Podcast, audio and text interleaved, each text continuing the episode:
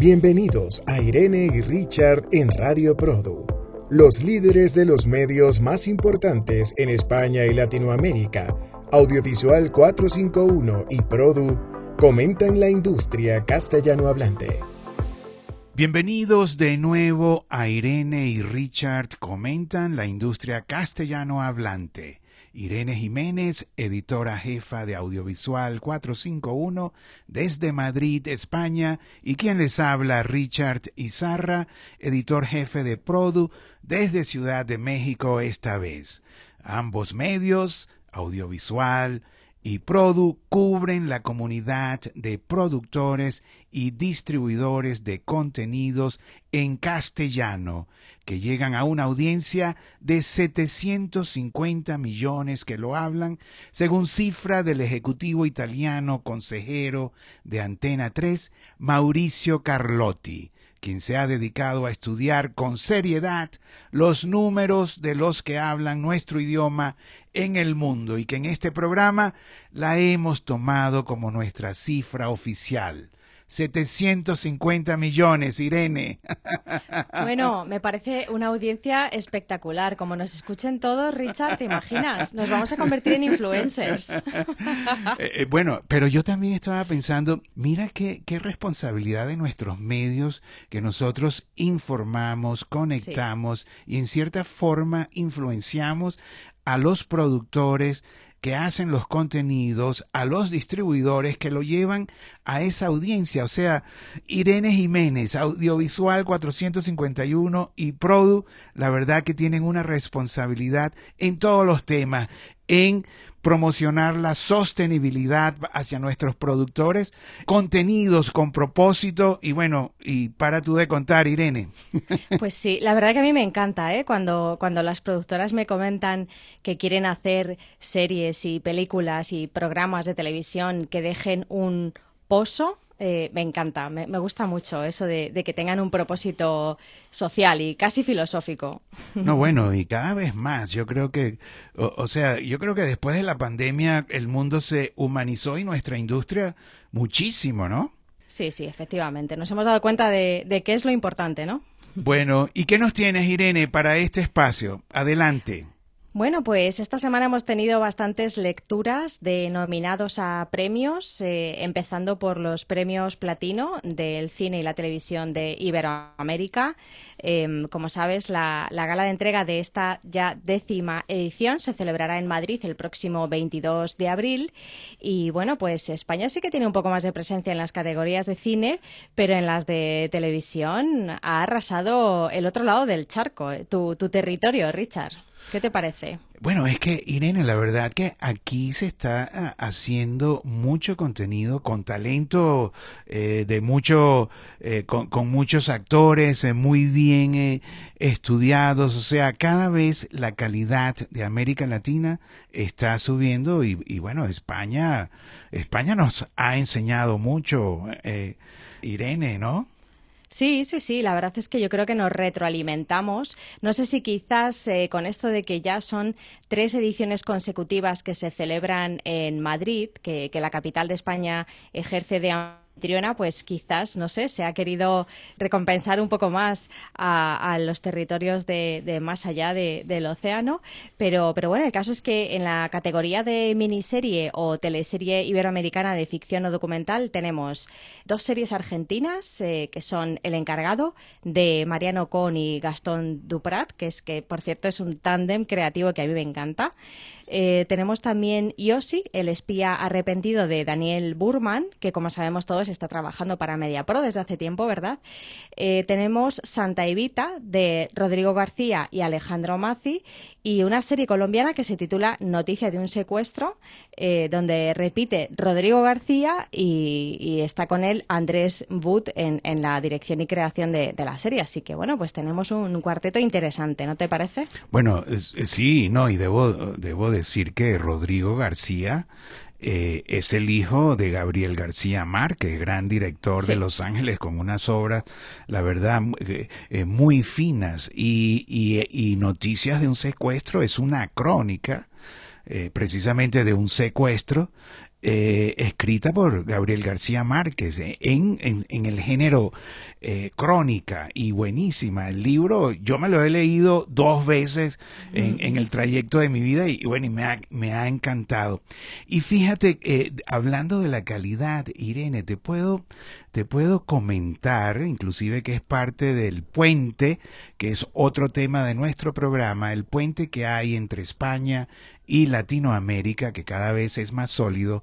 Pero bueno, existe la, la productora que se llama Wu Film y Knock Knock Cinema.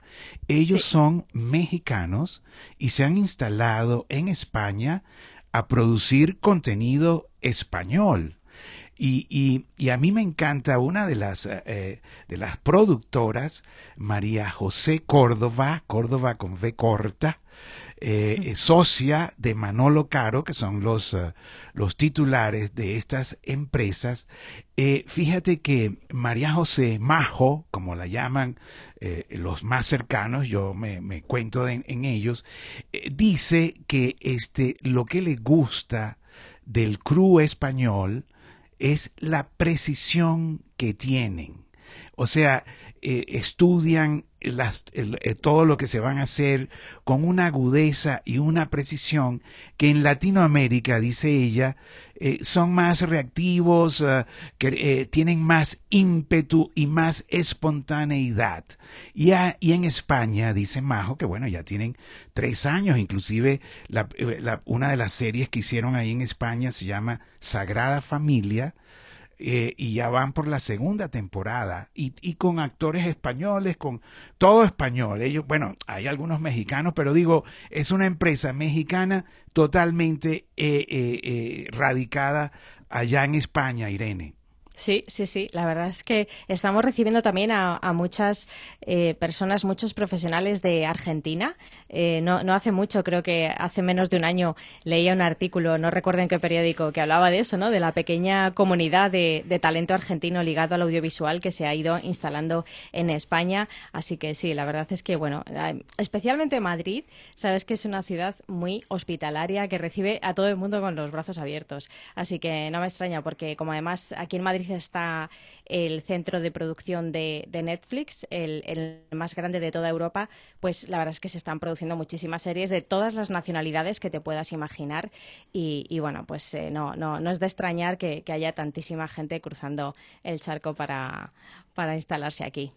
Sí, bueno, eh, no, y ahora que nombras Argentina, sí, no, la, la, la comunidad argentina creativa audiovisual que está en España es grande y fíjate, ahora que, que lo menciona, yo te puedo nombrar a Mabel Klimt una argentina actualmente que es la presidenta de la Junta Directiva de Derecho del, Entretenimiento, una abogada argentina, ya, bueno, ya con mucho tiempo en, en España, pero es argentina, Mabel, y trabaja en la firma de abogados el Saburu, que es una firma que tiene 150 años, inclusive, bueno, porque se dedican eh, un poco a derechos de autor y todo lo que es propiedad industrial, ¿no? Inclusive en, dentro de esta cifra de abogados que a mí me impresionó porque yo estuve allí con Mabel hablando en la, en la sala de reuniones y hay fotografías de hace 150 años, inclusive cómo eh, ahí en España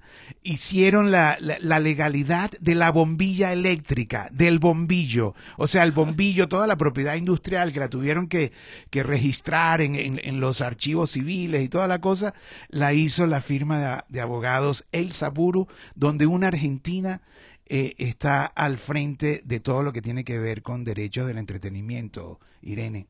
¿Quién se lo iba a decir, verdad? Oye, cuéntanos algo más de, México, Richard, porque a mí me gustaría recordar que es uno de los países eh, protagonistas o países eh, de honor de Conecta Fiction and Entertainment 2023, que se celebrará en Toledo a finales de junio. Y a mí me gustaría saber un poco más de, cómo están las cosas en México. Sí, en México es país invitado y también Polonia. Está Polonia y está México.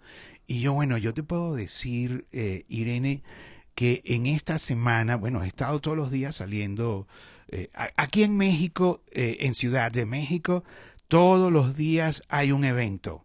o una presentación de una nueva eh, de, un nuevo contenido, bien telenovela, bien película. Bueno, aquí todos los días se sale. Eh, bueno, debo decir Ciudad de México es una, es una ciudad de 30 millones de habitantes, ¿no? Y, y, todo lo que es eh, la industria del entretenimiento es grandísima. Pero fíjate, Irene, estuve constaté, asimismo, constaté que la producción virtual está caminando, se está desarrollando y va a ser una realidad.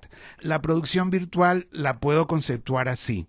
Si hay una película o un contenido que hay que ir al desierto o a un bosque, eh, y bueno, y hay que llevar todo el crew y hay que, bueno, que alimentar a toda la gente en el desierto. Entonces, el concepto es traer el desierto al estudio o al foro o al plató. Plató, en España se dice plató, que viene del francés, pero aquí en México es un foro. En Latinoamérica es un estudio, que bueno, que es una nave inmensa donde ahí caben eh, 40 eh, personas, que digo, más, sí, más o menos, ¿no? De todo el crew, eh, se hacen los sets, se ilumina, eh, no se oye el ruido exterior si pasa un avión, bueno, un plató, un estudio sonorizado, ¿no? Entonces, la idea ahora de la producción virtual porque fíjate, hacer una, una toma, Irene, en un atardecer, que el atardecer el sol se va, tú sabes, en minutos, ¿no? Entonces hay que estar corriendo. Bueno, imagínate tener el atardecer en un estudio totalmente virtual que uno lo controla. Entonces estuve en Dinamita Post, aquí mismo cerca de donde me estoy quedando, en la Condesa, que es una gente maravillosa. Ahí está este eh, Paulo Carballar y Paco Guerrero. Eh, que ellos inclusive tienen su, su lema es la postproducción comienza en la preproducción, cosa que me encanta. Y bueno, y ahí ellos están estudiando y, desarrollando poco a poco la producción virtual, sobre todo lo que es el set virtual. Y, y, la otra, este, y bueno, ya muy avanzados, ¿no? Y la otra postproductora que visité fue EFD Digital que lo dirige Roy Santoyo. Eso, eso es una de las empresas de una mexicana eh, muy interesante, que por cierto vive en Madrid. Ella es parte, ella es parte de nuestro puente, sí.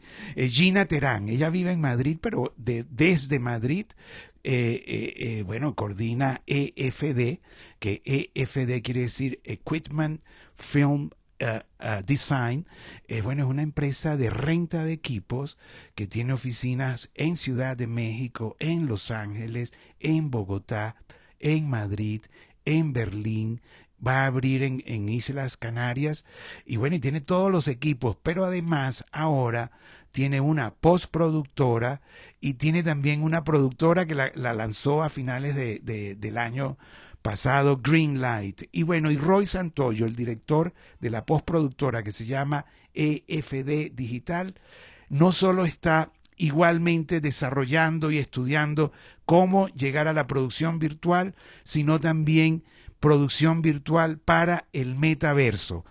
Eso eh, lo estoy constatando, Irene, que está sucediendo en México, el desarrollo de la producción virtual para los contenidos eh, grandes, high-end, series para las plataformas, pero también para el metaverso.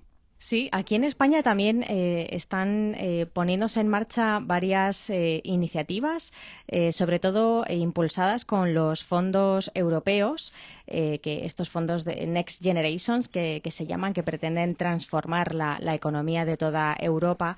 Y es verdad que tanto en Madrid como en Barcelona, Coruña, creo que también Murcia, Canarias, se van a, a construir platós de producción virtual. Ya existen algunos, como por ejemplo Orca Studios en, Madrid. En Barcelona creo que también hay, alguno. y la verdad es que es una tecnología en auge que supongo que, bueno, pues como todo tendrá sus cosas buenas y sus cosas malas, porque nosotros hemos estado hablando con varios profesionales y nos comentan que es algo tan nuevo que no hay estándares. Entonces, eh, muchas veces se aprueba, eh, se, aprende a base de la prueba-error, ¿no? Y en algunas ocasiones sabemos que eso en el audiovisual sale caro, ¿verdad? Sí, eh, bueno, yo creo que es una tecnología que se va a imponer. Creo que está en sus primeros eh, momentos en pleno desarrollo de estudio, porque no, no solamente eh, tiene que ver con ingenieros, tiene también que ver con cinematógrafos, con productores, con financieros. Ahorita se están, se están uniendo una cantidad de profesionales para precisamente eh, hacer foros y estudiar todo lo que se necesita y bueno, y también lo financiero porque es costoso. Inclusive a mí, personalmente, me llamó Sony Latinoamérica, eh, nuestro amigo Luis Padilla, eh, Daniel McDonald y Claudia Avendaño, los tres de Sony Latinoamérica porque me pidieron, me, pidieron por favor que les, les moderara un, un panel, así como te llaman a ti, bueno, yo, a mí también, a mí también me llaman, Irene. Entonces, bueno, pero el panel es en, en la NAB, que es el National Association de Broadcaster, mm. que es el, el evento de tecnología que sucede todos los años en Las Vegas y van como cien mil personas, una cosa, pero, pero a mí me encanta, yo, yo tengo sin exagerarte, eh, eh, yo creo que no sé, unos 30 años yendo todos los años a Las Vegas. Durante la pandemia, bueno, ahí hubo dos años que no, que no se realizó presencialmente. Pero bueno, fíjate que Sony Latinoamérica tiene cuatro, cuatro vertientes en este panel, ¿no? Que es, bueno, eh, primero la la nube, ¿no? O sea que cada vez la nube se vuelve más importante, ¿no? Todo se sube a la nube. Luego el IP, que es el, el, Internet protocolo de todo lo que es la conexión entre los aparatos. La nueva cámara Venice. Y el cuarto es la producción virtual.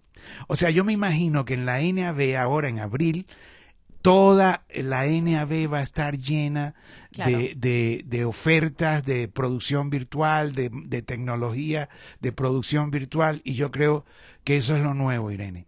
Sí, por ahí, por ahí van los tiros. Hombre, yo me imagino que eso tendrá, eh, como decía antes, sus partes buenas y sus partes malas, ¿no? Porque quizás para los actores sea un poco más difícil meterse en el papel y en el ambiente, ¿no? Eh, piensa lo que has dicho antes de un desierto. Pues claro, no creo que sea lo mismo estar en un desierto de verdad que en una pantalla LED con un desierto proyectado, ¿no?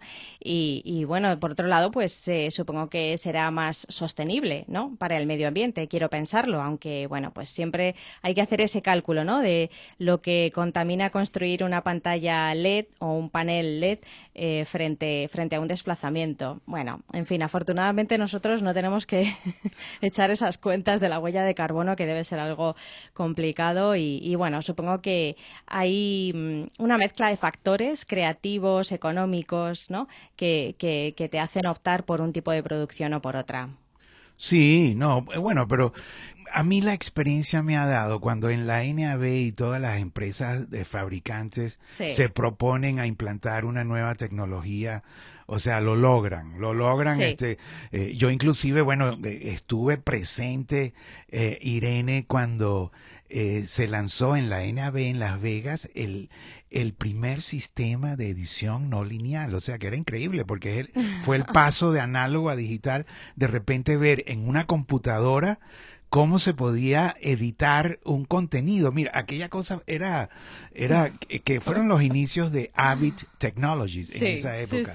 Y eso fue increíble. Y ahora estamos viendo el, eh, eh, eh, bueno, la, la, implementación de la producción virtual, ¿no? Todo electrónico. me han dicho que hay hasta pantallas de 200 metros y bueno, y, cada, cada píxel de la unión entre los píxeles, lo único que los separa es como, como un milímetro, una cosa así casi increíble, que, que pronto el desierto va a ser casi igual, pero bueno, siempre va a haber la la producción este física, ¿no? O sea, donde Claro.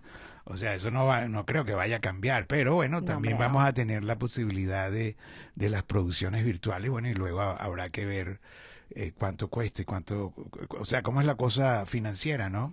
Bueno, habrá niveles, depende de cuánto quieras eh, hacerlo eh, realista, ¿no? cuán realista quieras hacerlo, ¿no? ¿Qué más, Irene? ¿Qué, ¿Qué otra noticia nos tienes? Te vas a Málaga, creo, ¿no? Sí, sí, sí. Estamos a punto de irnos al Festival de Málaga para cubrir sobre todo sus días de industria, que sabes que se llaman Mafiz. Así que, bueno, estamos muy contentos porque va a haber muchísimo movimiento. Va a ser una pena en el fondo porque después tampoco puedes estar en todas partes y ver a todo el mundo y cubrirlo todo, pero, pero bueno, creo que va a ser muy interesante. Tenemos muchos eventos por delante eh, y, de hecho, esta semana también Conecta Fiction ha dado a conocer su, sus comités, los miembros de sus comités. Creo que son nombres muy potentes como Alde Azpiazu, Marie Leguizamo, Diego del Pozo, Cristian Gockel, Natacha Carabia, Guillermo Borenstein. Bueno, creo que va a ser una edición súper interesante, ¿no te parece? Sí, no, bueno, conecta Conecta Fiction, además lo, la, la, coordinadora es una francesa española que, que, vive en Madrid desde hace muchos años, ¿no? Este, Geraldine Gonard. Pero sus orígenes son, son franceses, ¿no? Pero bueno, se ha hecho, se ha hecho española y es encantadora, la verdad, y ha, ha, hecho un muy buen trabajo porque Conecta Fiction eh, se ha convertido en, en, en, un foro de, eh, de América Latina y, y de España y, y, bueno, y de otros países también, ¿no? Que van a buscar este contenidos allá, ¿no? De toda Europa, realmente, porque, porque incluso en el, en el jurado también hay nombres muy potentes, como por ejemplo Jarmo Lampela de la televisión pública finlandesa. O sea que imagínate qué exótico. La verdad es que sí, Geraldine se lo ha trabajado muchísimo, también se apoya en un equipo fantástico, formado principalmente por mujeres, además, todas mm, súper potentes e inteligentes y, bueno, pues eh, la verdad es que tenemos muchas ganas. Yo siempre digo que Conecta Fiction tiene fans, ¿no te parece? Sí, no, yo soy un fan, yo soy un fan, la verdad, de, Geraldine y, tal y cual como dices, de, de, todas las mujeres que acompañan a Geraldine. Y fíjate, Irene, yo también tengo una muy buena noticia. Ay, cuéntame. la plataforma VIX que es, bueno, eh, eh, de Televisa, Univisión, su plataforma VIX, no va a detener ninguna ningún financiamiento para la producción, sino va a repetir la cantidad de millones de dólares.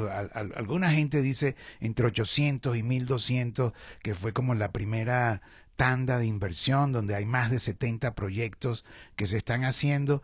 Pues bueno, continúa Irene, de muy buena fuente me dijeron que VIX continúa, porque hay algunas otras plataformas que bueno que están metiendo frenos, están están revisando. Disney anunció públicamente que bueno que va a parar unos 3 mil millones que tenía para la producción, pero VIX de buena fuente no, no va a parar nada. Y te puedo decir, en estos momentos eh, debe estar en postproducción una película para VIX realizada por Morena Films de allá, tuya, de España, de Pedro Uriol, y, y, bueno, y toda la gente eh, eh, de allá, ¿no? De, de, de Pedro Uriol es uno de los socios de, de, Morena Films y, y, y, están haciendo una película, bueno, entre todas las cosas, tienen como 50 proyectos en, en, en, en la agenda, ¿no? En lo que llaman en el slate, pero bueno, uno o muchos, o de los que se dicen, porque bueno, todo es como secreto,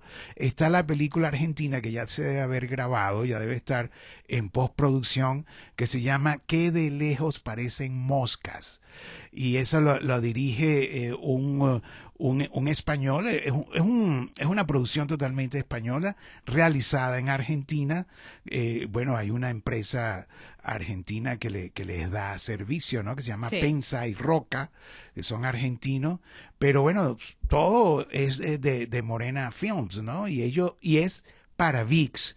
Y asimismo, como te puedo contar esto de Morena Films, que está trabajando para, para VIX, también fui, eh, en esta semana fui al set de grabación de una serie de Lemon Films, que es una empresa eh, que, que, bueno, que yo le tengo mucho cariño porque es de los hermanos Robsar, junto a Erika Sánchez, que es una productora encantadora, y también Alejandro Lozano. Son cuatro. Alejandro Lozano, Lozano lo llaman el pata. Son cuatro socios y que tienen ya 20 años.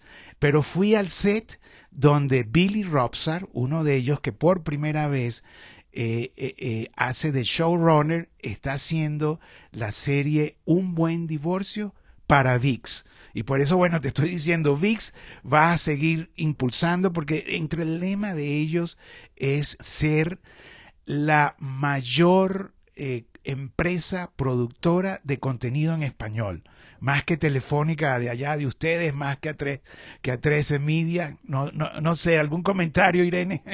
Bueno, me parece una excelente noticia, sobre todo efectivamente en este momento en el que muchas personas que se dedican a la producción y al desarrollo de, series y películas, pues eh, nos están comentando, tanto a ti como a mí, que, que está cayendo el número de, de desarrollos, ¿no? de encargos de desarrollos desde hace unos cuantos meses. Así que, bueno, la verdad es que mm, me alegra muchísimo lo que cuentas porque, porque VIX eh, eh, tiene además acuerdos con, varios creadores españoles, ¿no? Em, y, es, es, una excelente noticia. La, la serie de María Dueñas, los artistas, también es de VIX, ¿verdad? ¿O no? Sí, sí, ellos, eh, sí, eh, sí, y, y, no solo VIX, eh, hay muchas series así cuando, cuando está, se está hablando de, de, de, un millón por episodio donde se meten varias, varias empresas grandes, ¿no? Pero VIX se, está convirtiendo en un, en un gran jugador, en un gran este, productor, financista, y, y, pero ¿y qué tal? ¿Y, y Telefónica, Buen Día, Movistar? ¿Cómo está eso? ¿Están, están metiendo freno, Irene? Bueno, yo creo que, yo diría que no. O sea, lo que han hecho a lo mejor en 2022 ha sido estrenar eh, no una serie al mes, que es lo que han venido haciendo en los primeros años. Em, han estrenado a lo mejor nueve en lugar de doce. También ha habido años que han estrenado catorce series, ¿no? Entre estrenos eh, rotundos y nuevas temporadas. Pero em, están apostando a lo mejor por proyectos que algunos son un poco más ambiciosos y otros eh, medianos, ¿no? Por decirlo de alguna manera. Entonces, por ejemplo, en estos días en Málaga van a presentar la tercera temporada de La Unidad, que se titula La Unidad Kabul, que incluso dicen que se puede ver como una miniserie unitaria, sin necesidad de haber visto las dos temporadas anteriores, y es un auténtico despliegue de medios. Nos lo van a contar todo en detalle en los próximos días, pero han rodado en países muy complicados, ¿vale? Y muy exóticos donde, donde no se suele ir. Así Así que eso es subir el nivel de producción, ¿no? Quizá Movistar no está tanto en el negocio del volumen como de la calidad, ¿no? Entonces, eh, Buen Día Estudios, por su parte, creo que está produciendo mucho, pero de momento a escala nacional, ¿no? Eh, sobre todo para A3 Media y Movistar Plus, que quieras que no, pues al final son sus accionistas, ¿no? De hecho, acaban de presentar en Málaga Las Noches de Tefía, que, que es una serie que se se podrá ver en A3 Player Premium, que como sabes es la plataforma de pago de A3 Media y también eh, ha tenido un alto nivel de producción. Se ha grabado principalmente en Tenerife y también se espera mucho de esta serie. Así que. Mm, bueno, yo creo que hay una combinación de cantidad y calidad que realmente yo agradezco en el sentido de que como se estrenan tantísimas series y películas y no me da tiempo a verlo todo, pues si se estrenan un poquito menos, creo que voy a ser un poco más feliz, ¿no? No, pero yo creo que eso no va a suceder, porque la verdad, el la cantidad de contenido que se está haciendo en España, en América Latina, en todos los países de América Latina, eh, es muy grande, la verdad. Y yo creo, eh, y yo creo que noticias como esta, como VIX no va a parar, y bueno, y, me imagino que Netflix tampoco va a parar, aunque se dice que tienen otro freno. Pero fíjate, volviendo, para, para que tú veas también, para hablar del puente, volviendo a Lemon Studio, como se llaman ahora, de los hermanos Billy y Fernando Robsar, de Erika Sánchez Su y de Alejandro Lozano El Patas. Bueno, Billy haciendo para VIX El Buen Divorcio, una serie que yo creo que ya debe entrar en, segunda temporada y es eh, eh, eh, es súper es, una es un dramedy romántico, ¿no? Porque es este una pareja de, de, de, abogados que divorcian todos los días divorcian a unas parejas y ellos en sí en el primer episodio él le pide el divorcio a ella. Entonces, bueno, además Billy, este, que, que, que es un tipazo, Billy Robsar, este, eh, bueno, ellos son Robsar eh, Diez Barroso Azcárraga, ¿no? Y desde chiquito han crecido en los pasillos de Televisa, hacían programas jugando de ellos de entrevista. Pero bueno, pero fíjate, Billy está haciendo eh, el buen divorcio. Su hermano Fernando, que es director, acaba de terminar para Apple Las Azules. Y, y, la y una de las protagonistas de Las Azules es su esposa, la actriz Bárbara Mori, muy conocida, muy, muy famosa. Y, y Erika Sánchez, eh, que también es parte de, de, la directiva de Lemon Studios, acaba de finalizar La Loca de los Perros, un, eh, un reality, un reality para VIX, que, bueno, que sigue a, a, otra Erika, una colombiana, que lo que se dedica es a salvar perros. Erika Fernández se llama. Y bueno, pero, pero buenísima. Y Erika, que yo estuve ahí, eh, fui a, a, la locación a ver lo que estaba haciendo Billy, y Erika acababa de llegar de Barcelona allá de, de, tu país, eh, eh, Irene, porque están además realizando unas películas para Amazon. O sea, eh, te estoy hablando de Lemon Studios, mira, para VIX, para Apple, para Amazon, unas películas que, bueno, que todavía están en secreto, y fue a Barcelona porque la estaba editando Luis de la Madrid, el editor catalán, que, bueno, que ha hecho El Espinazo del Diablo para Guillermo del Toro, y bueno, y es una de las estrellas de la edición, que tiene que ver también, fíjate, con este puente que nosotros estamos hablando entre España y, América Latina, de, de, de, de en todas partes, en todas partes siempre hay un español y un latinoamericano, Irene. Sí, es verdad. Hombre, yo sí que creo que 2023 todavía va a ser un año de muchos rodajes, ¿vale? Lo que pasa es que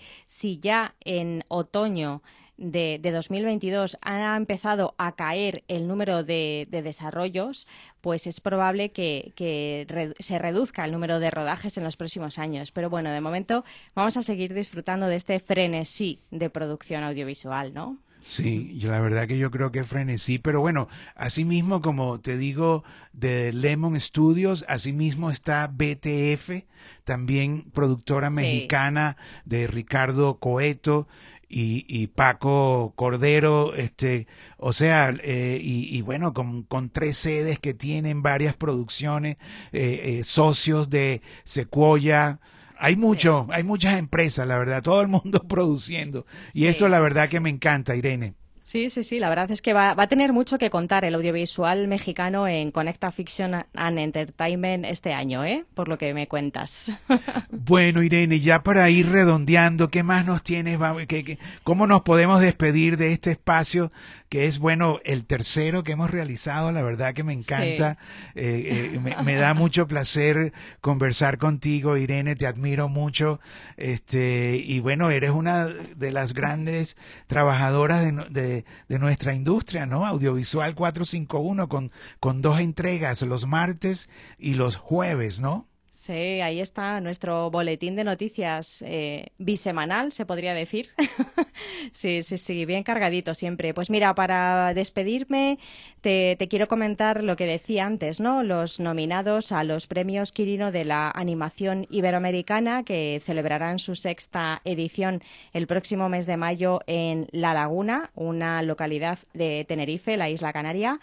Y bueno, pues eh, fíjate qué bonito que coincidiendo con el centenario del nacimiento del cine de animación en Portugal, es precisamente este país, Portugal, el que lidera las nominaciones, con 10 diez, eh, nominaciones. Así que me parece precioso que, haya sucedido así.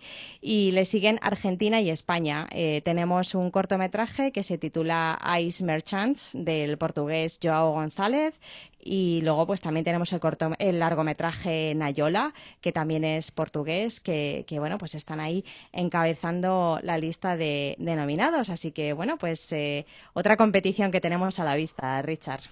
Bueno la verdad que qué bien. Y además eh, me, me encanta oír que Portugal eh, sigue avanzando en su producción tanto de ficción como de animación, ¿no? La verdad que eh, me encanta Portugal, la verdad. Eh, esa, y, y, sus ciudades son muy buenas y su comida me fascina.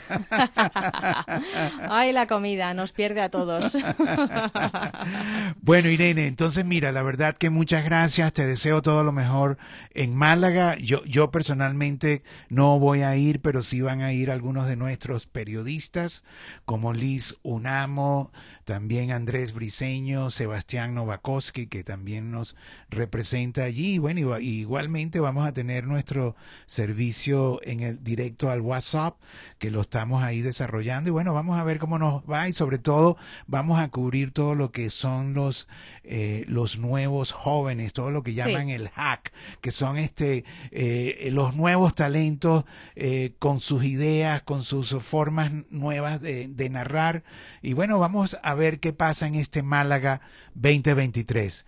Bueno, Irene Jiménez, muchas gracias y yo creo que será hasta la próxima que vamos a seguir igual con las noticias de la industria castellano hablante, Irene Jiménez, editora jefa de 451 y quien les habla, Richard Izarra. Será hasta la próxima, Irene. Gracias. A ti, Richard. Hasta la próxima.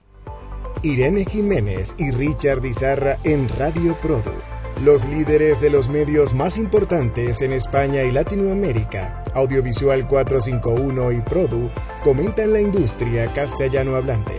Escucha más programas y mantente conectado en radioprodu.com.